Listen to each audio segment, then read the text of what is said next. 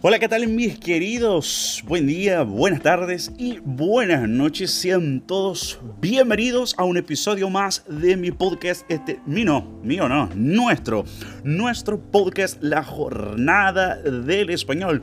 Este podcast que tiene como objetivo traerte a vos, llevarte a vos contenido en español para que puedas escuchar, practicar y tener contacto con el español en su día a día mientras vas manejando tu coche, vas en el gimnasio haciendo tus ejercicios, vas acostado en tu cama haciendo nada en un fin de semana aburrido. Bien, aquí estamos hoy queridos para un episodio más.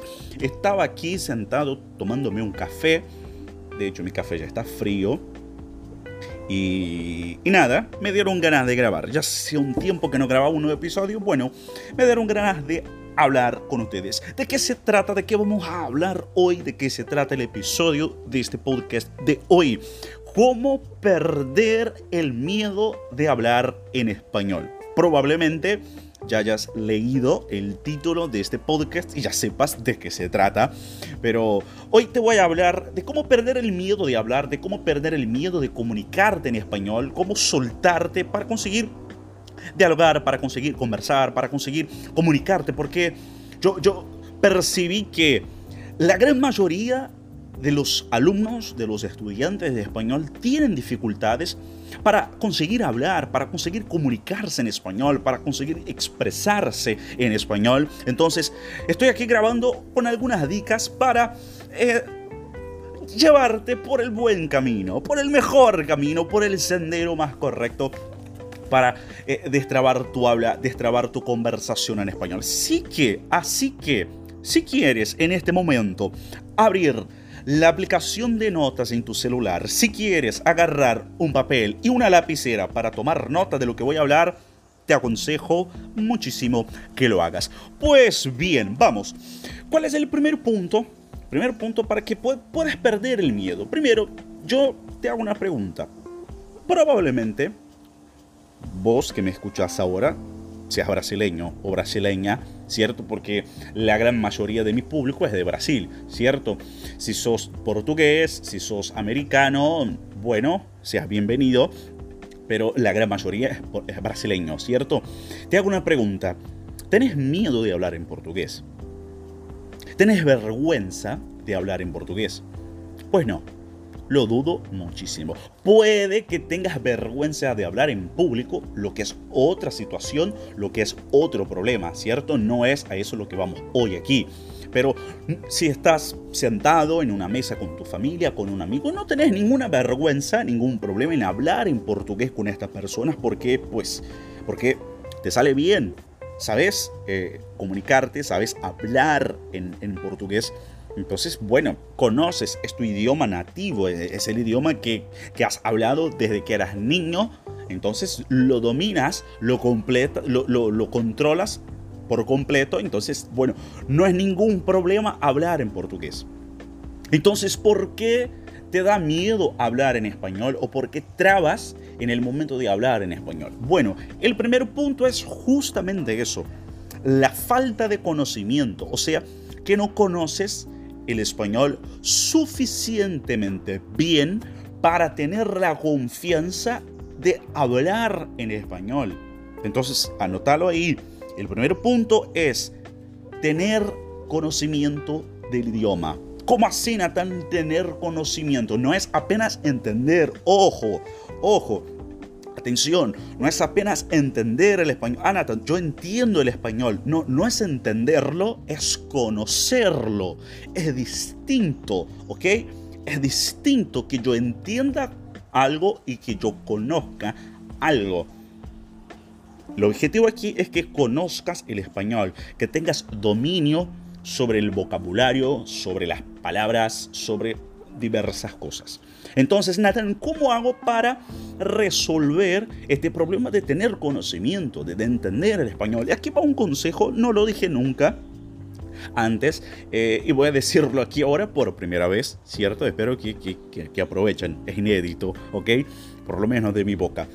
¿Cómo así, Nathan? Conocer el español. Bien, vamos. Conocer es básicamente tener conocimiento de vocabulario, conocer las palabras, el nombre de las cosas, saber cómo se llama esto, cómo se llama aquello, eh, es cómo decir tal y tal cosa. Pero tenemos un sinfín de palabras, tenemos un centenar de millares de palabras. Si, te fijas un diccionario, por ejemplo, mira el grosor que tiene un diccionario, por ejemplo, la cantidad interminable de palabras que tenemos para, para hablar, pues son muchísimas. Pero, ¿qué te aconsejo? ¿Qué, qué te recomiendo? ¿Qué, qué, ¿Qué puedo decirte que hagas que te va a ayudar y te va a ayudar muchísimo? Es ir separando el vocabulario. Ahí va el avión pasando aquí arriba de mi casa. Justo ahora, en el momento de la grabación. Gracias, mi amigo, de que tengo un aeropuerto acá cerca. Eh, es separar los temas del vocabulario. ¿Cómo así? Por ejemplo, digamos que seas médico, vos me estás escuchando y sos médico, ¿cierto? Ingeniero, eh, no sé, sos un profesor de matemáticas, eh, no sé, ¿qué otra profesión? Dime, dime, ¿qué otra profesión? ¿Qué, profesión tenés vos? ¿Qué profesión tienes? Quizás sos un bioquímico, una biomédica, eh, una secretaria, no sé, cualquier profesión que tengas en esta vida. Entonces, en lugar de estudiar el vocabulario en español de todo en el mundo, primero, paso uno, voy a conocer el vocabulario en español de las cosas que se refieren a mi trabajo. Porque eso lo hice yo y me ayudó muchísimo. O sea, lo hice inconscientemente, pero lo hice.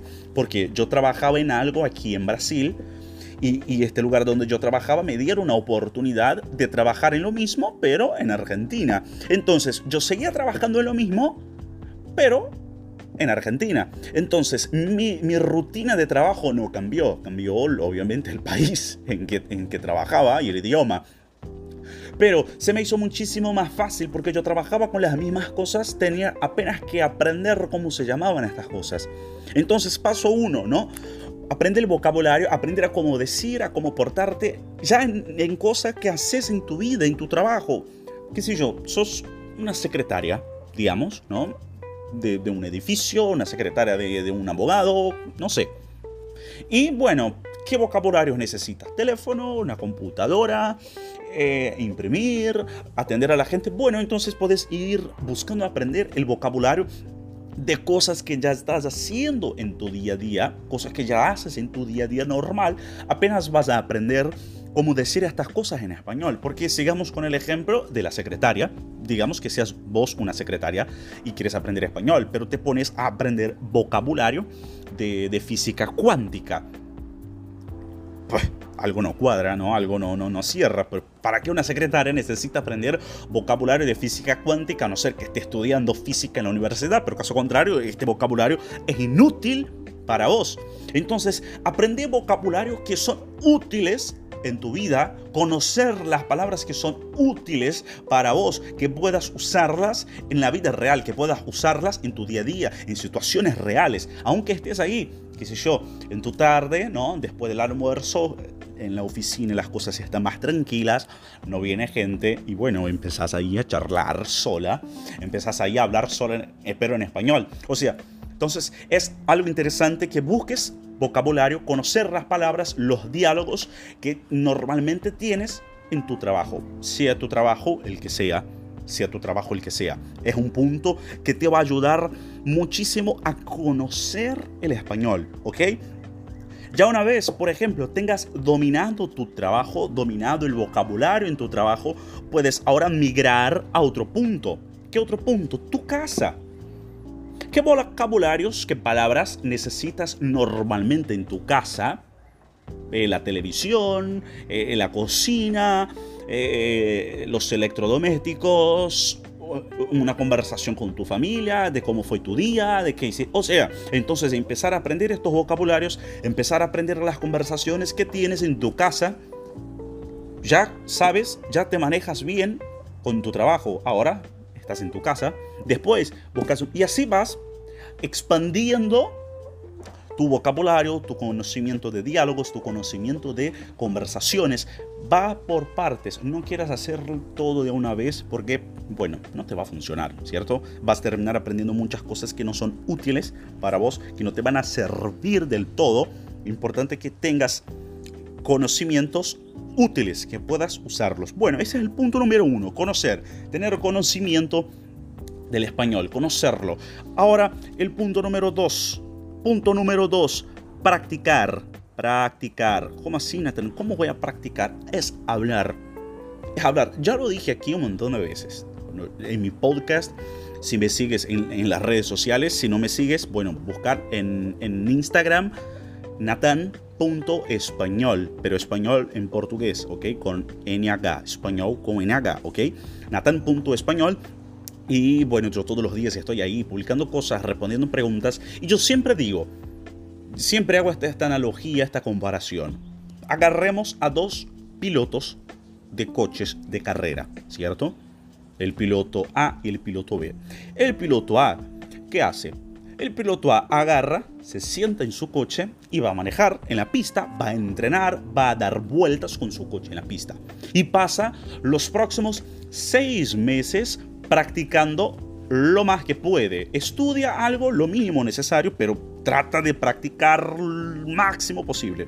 Y tenemos el piloto B, ¿Qué hace el piloto B? El piloto B es un piloto muy inteligente, es un piloto muy, muy estudiado. Agarra todos los libros de carreras, todos los libros sobre mecánica, sobre aerodinámica y se sienta en su aula a estudiar al máximo, a estudiar todas las funciones del auto, todas las funciones del coche, cómo mejorar la aerodinámica y él pasa los próximos seis meses estudiando el coche hasta sus mínimos detalles. Terminados los seis meses, te hago una pregunta. ¿Quién de los dos será un mejor piloto? ¿El piloto A o el piloto B? Ni hace falta responder. El piloto A obviamente va a ser un muchísimo mejor piloto porque, porque tiene más tiempo practicando, porque tiene más tiempo ah, e, ejercitando la habilidad de manejar un coche en pista. Lo mismo pasa, por ejemplo, con pilotos. Usemos el ejemplo del amigo piloto de avión que pasó por, por encima de mi cabeza hace 10 minutos. Eh, ¿Quién es un mejor piloto? Cómo se ve ¿no? Eh, eh, la experiencia de un piloto o, cuán bueno es un piloto. Pues se mide por cantidad de horas de vuelo. Cuantas más horas de vuelo tenga que el piloto, se entiende que es un mejor piloto, que es un piloto más experiente, que es un piloto mejor preparado porque practicó más, voló más, se ejercitó más, entonces sabe más. Lo mismo vale con el español. ¿Quién habla mejor? Pues aquel que habla más. ¿Quién escribe mejor? Aquel que escribe más. ¿Quién lee mejor? Aquel que lee más. Es obvio. Entonces, Nathan, me estás diciendo que no debo estudiar. Sí debes estudiar, pero debes practicar mucho más de lo que estudias. ¿De qué me sirve aprender algo si no lo practico? Si, aquel conocimiento no me trae ninguna utilidad práctica en mi vida, entonces necesitas practicar constantemente. Nathan, no tengo con quién hablar, no tengo con quién charlar, no tengo con quién practicar el español, no tengo amigos. Bueno, pero si, si, nosotros estuviéramos en, los 80s, en los 70s, está bien, en los 90s, está bien, no había internet, no había redes sociales, era difícil conocer gente de otros lugares, pero ahora no, ahora no. Tenemos Instagram, Facebook, Twitter, tenemos YouTube, tenemos... Son las únicas redes sociales que uso. Eh, tenemos un montón de, de redes sociales más que puedes conocer gente absolutamente de cualquier parte de este planeta. Entonces, bueno, entra a buscar a hacerte amigos virtuales que sean de países hispanohablantes, de México, de Argentina, de Colombia. No sea, ojo, no seas molesto, por favor, no seas jodido, no, no rompa, perdón lo que voy a decir, pero no rompa las pelotas a la persona con la que estás hablando, ¿cierto? Por favor, sea amable, sea una persona agradable, sea una persona amigable, ¿ok? Pero no molestes, ¿cierto? Y como te puedo decir, Trata de hacer amigos porque cuando tienes un amigo, estás todo el tiempo hablando con él, charlando con esta persona, conversando con esta persona. Entonces, trata de hacer amigos en otros países que tengan intereses en común. Por ejemplo, ¿te gusta la casa de papel? Bueno, ¿por qué no buscarte, eh, qué sé yo, en páginas de fans de la casa de papel, personas de otros países hispanohablantes y tratar de hacer amigos? Tratar de abrirte a conocer gente de, otros países para hablar, para practicar, es un muy buen ejercicio, ¿cierto? Y aquí va un punto, va un punto importante, va un punto importantísimo. Si participas de algún grupo, si participas de alguna iglesia que, tiene. Eh, eh, eh, sedes en otros países, tienes ahí una excelente herramienta para encontrar gente con quien charlar una excelente herramienta para encontrar gente con quien platicar, como dirían los mexicanos, platicar, pero gente con quien charlar. Es una excelente herramienta. Otra cosa que puedes hacer para practicar, hay un montón de aplicaciones, ¿no? de aplicativos para celular que te conectan con nativos para hablar, simplemente para hablar, ¿no? Tú le enseñas portugués, él te enseña español y van practicando, van ejercitando ¿no? la conversación. Eso es un muy buen ejemplo de cómo poder hablar, ¿no? de cómo poder charlar.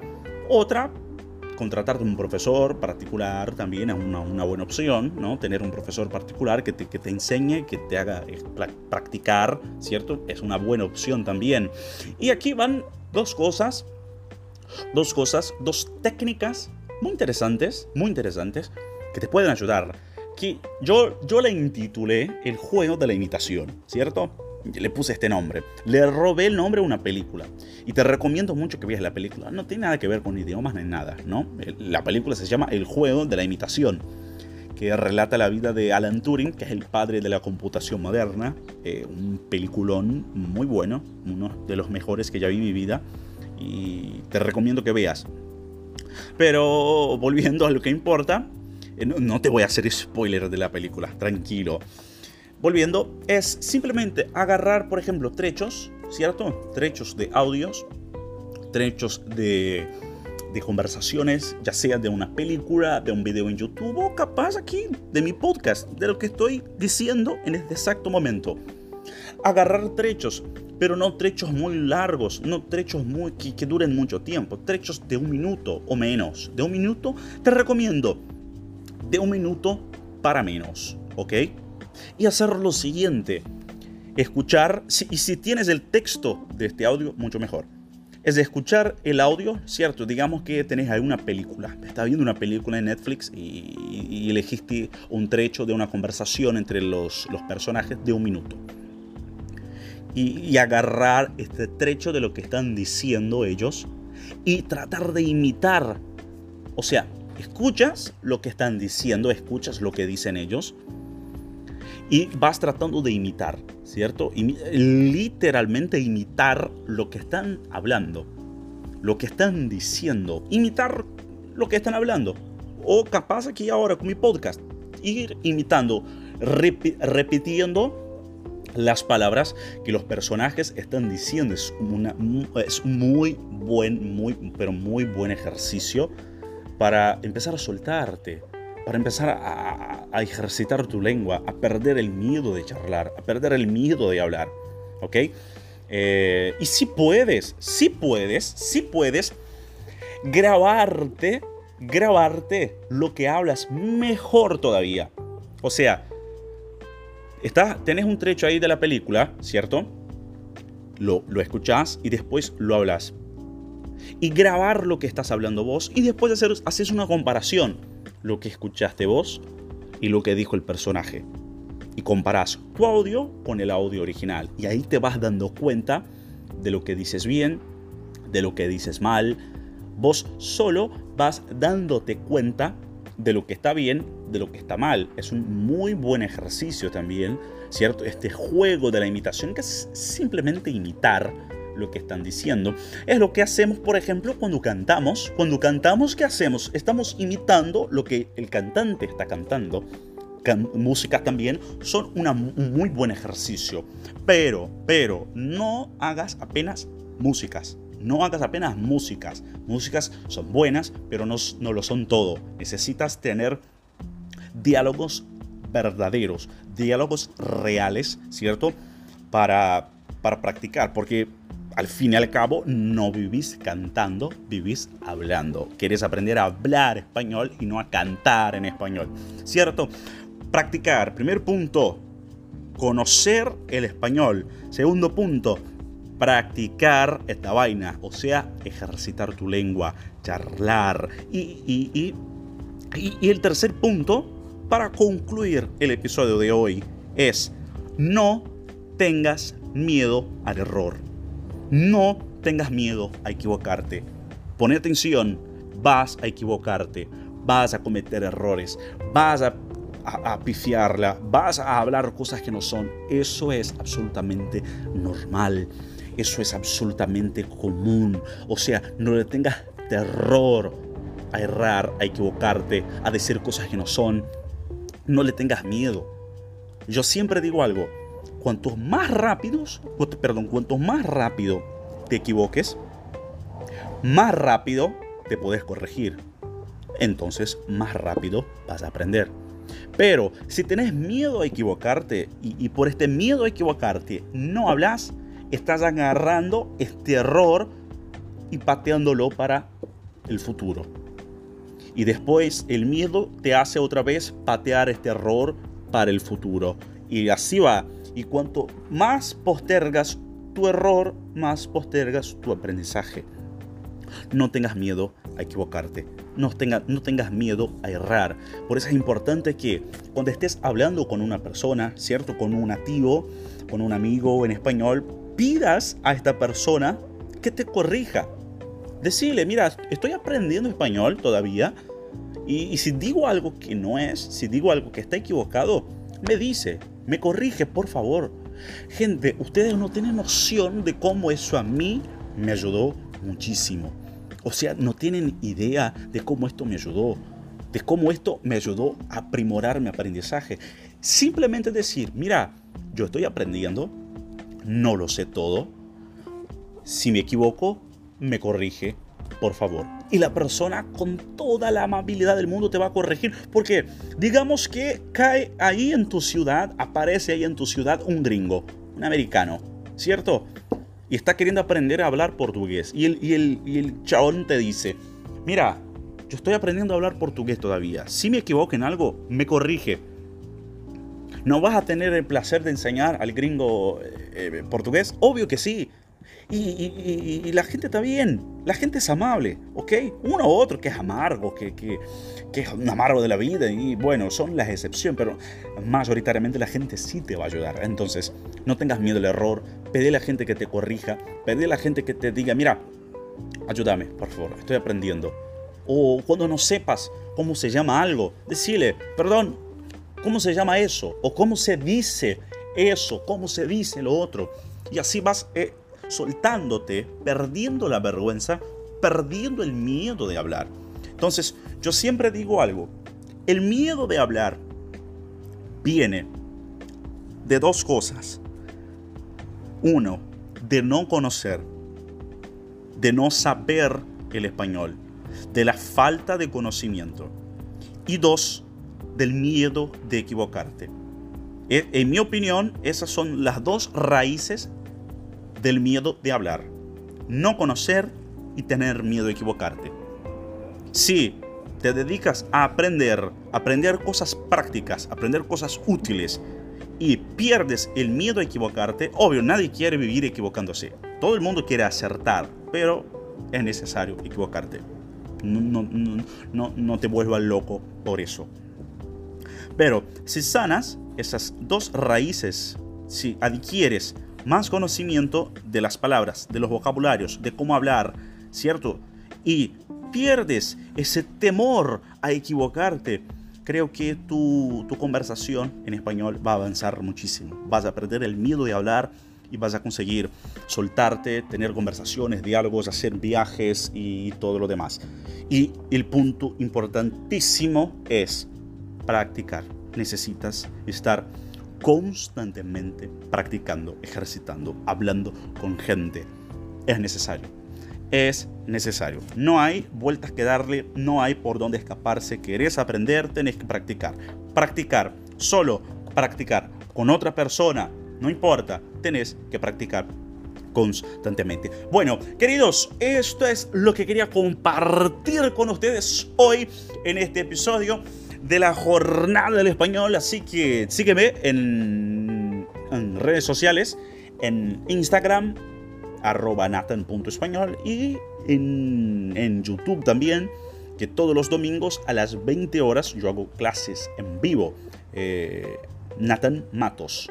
Solo buscas ahí en YouTube Nathan Matos y va a aparecer mi carita y así me vas a conocer no apenas mi voz y participar de clases. Bueno, recordando que este podcast, no, el objetivo de este podcast no es traerte clases en audio, no, es hablar de cosas en español, no necesariamente como te puedes dar cuenta en otros episodios, que no siempre estamos hablando del español, no de técnicas de estudio, no. El objetivo aquí es traerte temas en español, los más variados, puedo hablar de libros que leí, hablar de noticias, hablar, o sea, hablar en español para que puedas escuchar y de vez en cuando, bueno, tratamos de estudio como es el episodio de hoy. Queridos, un gran abrazo, un beso y nos vemos en nos vemos, no. nos escuchamos en la próxima.